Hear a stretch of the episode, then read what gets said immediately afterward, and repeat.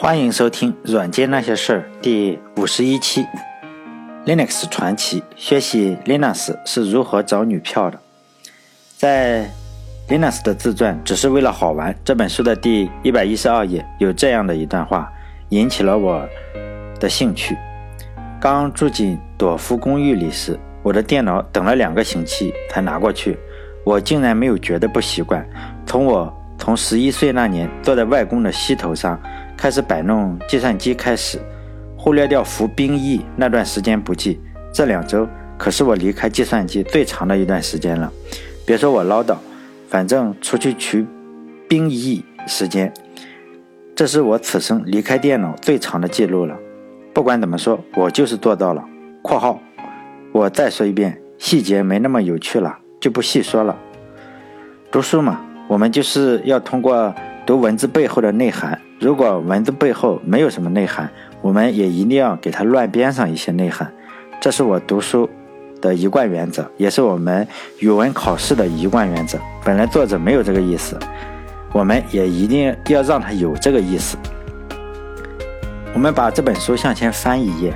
在一百一十一页，他这样写道：“相比之下，朵夫给我带来的影响可远比那本书厉害，我就不细说是怎么个影响法了。”免得你们会烦。他说比那本书厉害，是说在以前，他说他影响最大的一本书就是那本操作系统的实现。因此，在这短短的一页之中，林纳斯就频繁的提到了他的老婆朵夫，多到他也有点不好意思了，就频繁的用“我就不多说了呀，免得你们会烦”，或者说细节没有那么有趣，就不细说了。这样呢，一句话带过，试图掩盖一下。说点前情提要，林纳斯和他的老婆是怎么认识的呢？在一九九三年的时候，林纳斯就和他的外公一样，当了赫尔辛基大学的一名助教，当老师了，负责给新生教一门叫计算机科学入门的课。他教的这门课呢，有十五个学生，其中之一就叫朵夫，并且呢，朵夫在他的自传中，就是在林纳斯的自传中，他就说朵夫的学习并不是很突出。林纳斯说，虽然他很想学好。计算机这门课，但是他的进步并没有班里其他同学那么快。不过最终他还是赶上来了。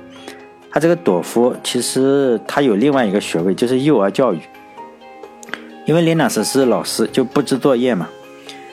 就让同学发电子邮件给他。其他的同学都是发一些没什么意思的课堂笔记那些等等。结果这个朵夫同学呢，就发电子邮件就问林老师说：“咱们要不约个会吧？”然后呢，作为老师。的林纳斯就和作为学生的朵夫就约会了，就随师生恋，现在属于，并且几个月之后呢，他们就约会了。几个月之后，林纳斯就直接搬到了朵夫的公寓里，算相当于是倒插门是吧？然后才有了本文开头的那段话。在开头那段话里，总共就四句话，其中呢就用了两个别嫌烦，还有说细节就不说了，来就是一下子就掩盖了他和朵夫的生活。其中有两个星期，林老师就电脑碰都没有碰，这是最长的一段时期没有碰电脑。借助这个话题呢，我们再来谈几句程序员找女朋友的问题。比如说，本文的主角林老师是被倒追的嘛？还有苹果教的教主乔布斯，也是去某个斯坦福大学的时候就被旁边的女生也就搞定了。尤其是国内呢。程序员找不到女朋友，或者说程序员非常难找朋友，这简直就是一个众所周知的事实。尤其是一些公司招聘的时候，还特意标明说我们公司的妹子很多，或者就直接说我们可以给你解决单身的问题。当我看到这种广告的时候，就觉得这简直就是一种侮辱。尤其是当我们伟大的祖国哈，我们这个伟大的祖国有个春节，春节呢有两件事情你躲都躲不过，一个就是春晚，这个还可以，我已经。有十五年没有交有线电视费了，我想想是不是十五年？至少十五年，我至少有十五年就根本没有交有线电视费，所以我从来也不看电视。另外一个事情就是公司的年会，就这个我们整个 IT 公司啊，这个年会就非常的 low，而且呢现在是越来越 low。比如说有一段时间就争相把这些苍井空呀、龙泽罗拉呀，当然了这些我根本不认识的一些小明星。听说是日本的，就请过来，只让看不让碰。然后这些公司的老板就在台上挨着抱一遍，下面的程序员呢，你只有抽到一等奖才能上去去握握手。这就是对程序员最大的鄙视了。如果我的听众中有程序员或者关注微信公众号的有程序员，应该好好的规划一下自己的未来，好好的和人交流一下，找到自己的女朋友，别让人家在招聘广告里再写很恶心的一句什么“本公司妹子很多”，多你个头啊！除了招聘程序员呢，我还真的是从来没有见过有人把这个公司妹子多、解决单身问题写在这个招聘广告里。说实在的，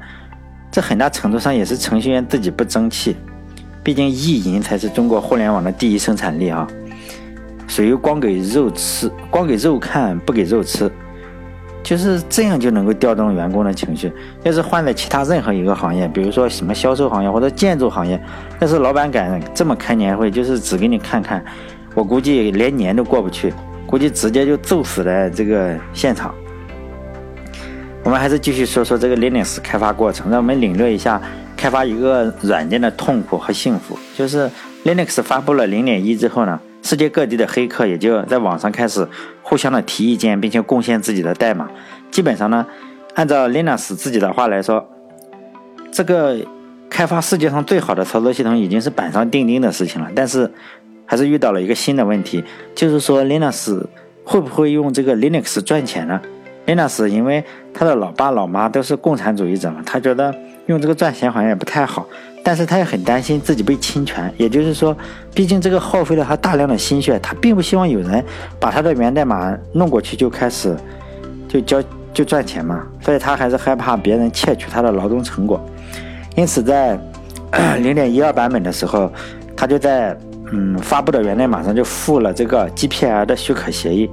但这个 GPL 许可协议是斯托曼写的，就是以前我曾经提到过一个叫理查德斯托曼的人。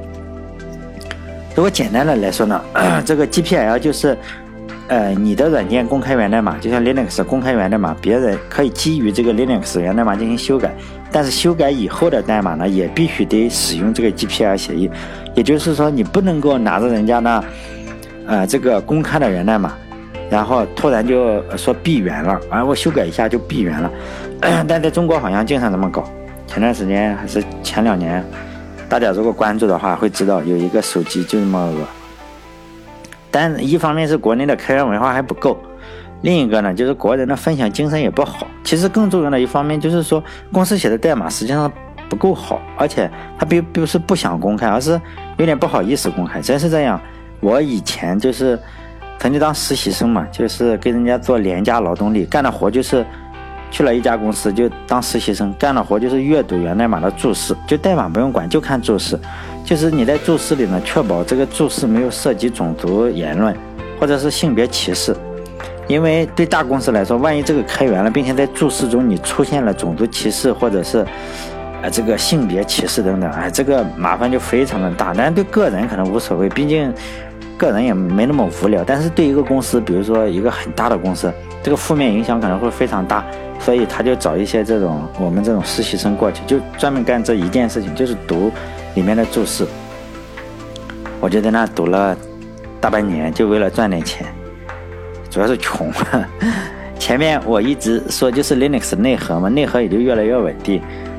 就是说，直到了一九九二年的春天，有个叫奥瑞斯特扎布洛斯基的黑客呢，就将 MIT 的 X 窗口。就移植到了 Linux 系统上。你只要一旦有了 X 窗口呢，就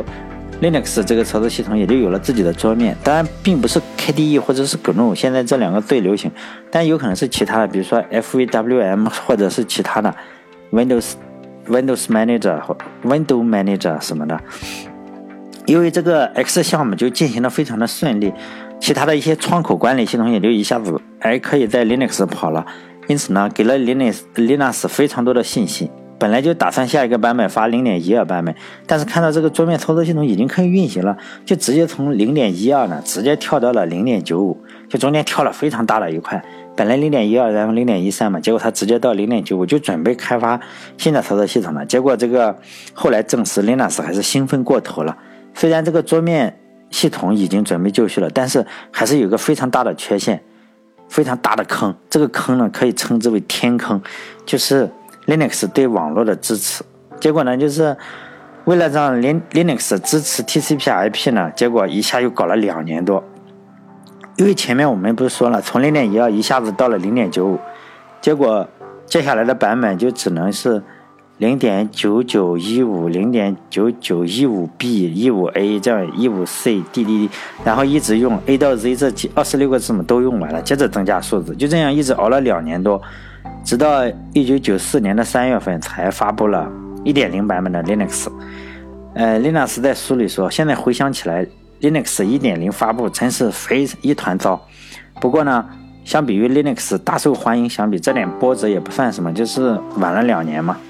就乱了两年。当时 Linux 已经有了自己的新闻组，就是如果听以前我的第九期还是什么，就说他有个吵架嘛，吵架之后就有了自己的新闻组，而且这个新闻组的人气也就逐渐上升，最高的时候，在一九九三年好像是就一下子上升了。整个呃新闻新闻组的那个第五名，当时排名第一的新闻组，当然至今还是排名第一，大家也应该能够猜到应该是什么新闻组，